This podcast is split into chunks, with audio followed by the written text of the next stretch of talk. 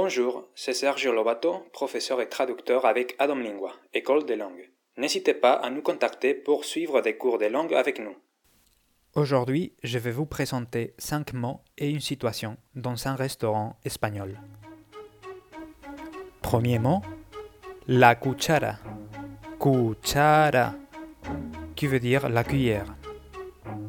Deuxième mot, el tenedor. Tenedor, qui veut dire la fourchette.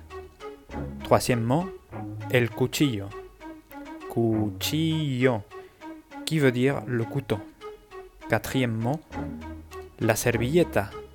Servilleta, qui veut dire la serviette. Cinquième mot, el plato. Plato, qui veut dire l'assiette. Voici la situation. Camarero, por favor.